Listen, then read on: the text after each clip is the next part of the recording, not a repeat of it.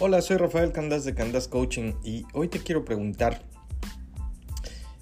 ¿eres feliz por lo que haces o por lo que haces eres feliz? Buena pregunta, ¿no? Interesante. ¿Eres feliz por lo que haces o por lo que haces eres feliz? otra pregunta más, porque he, tenido varias conversaciones a este respecto últimamente. Eh, si el dinero, la presión social, familiar, el ambiente en general no fueran obstáculo o impedimento, ¿qué harías? ¿A qué te dedicarías? ¿Qué sería de ti? Insisto, si el dinero, el tiempo, la presión social y familiar no fueran obstáculo, ¿a qué te dedicarías? ¿Qué harías? Un punto de referencia de este tema es cuando a un niño que todavía no tiene demasiada conciencia, se le pregunta esto, siempre obviamente dicen cosas que han visto. O sea, eh, deportista, futbolista, basquetbolista, eh, doctor, policía, son cosas que han visto o que en su mundo han estado presentes, obviamente por eso lo dicen.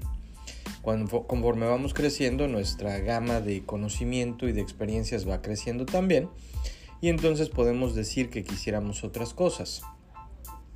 Pero si es así, e insisto, regularmente los obstáculos vienen por la programación que nos dieron desde niños, eh, todo lo que he escuchado o la gran mayoría de lo que escucho en cualquier sesión, en cualquier plática, en cualquier libro, en cualquier artículo, en cualquier entrevista, en cualquier forma que veo, siempre obviamente veo la influencia de la programación que nos dieron cuando éramos, cuando estábamos en formación para ser y pensar lo que somos y pensamos hoy.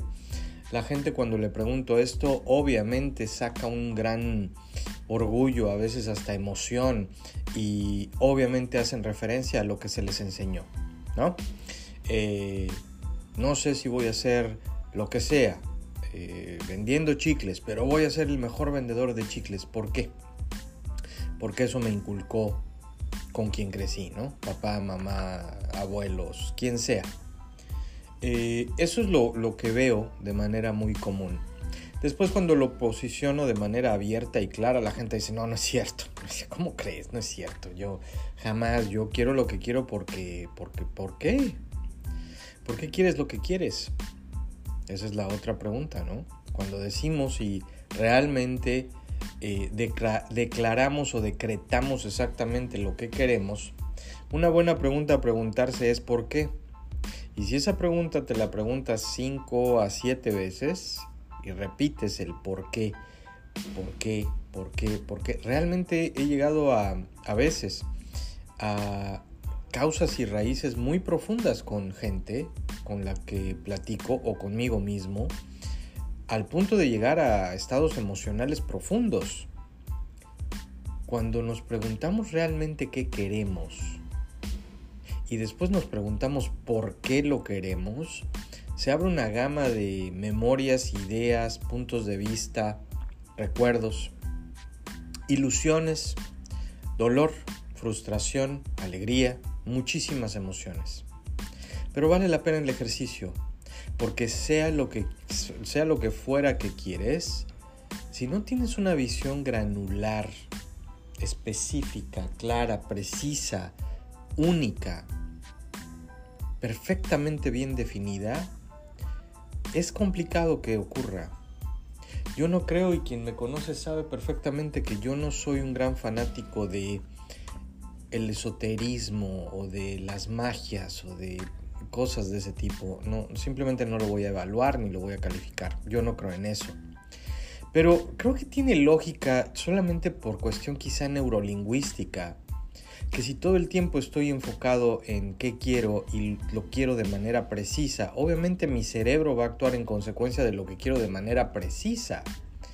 Hay un ejemplo muy claro que lo usa Tony Robbins y siempre habla de cuando la gente le dice o dice en general o decreta o declara, quiero, necesito más dinero, eh, más dinero del que tienes hoy, sí, más dinero del que tengo hoy, y les da un dólar.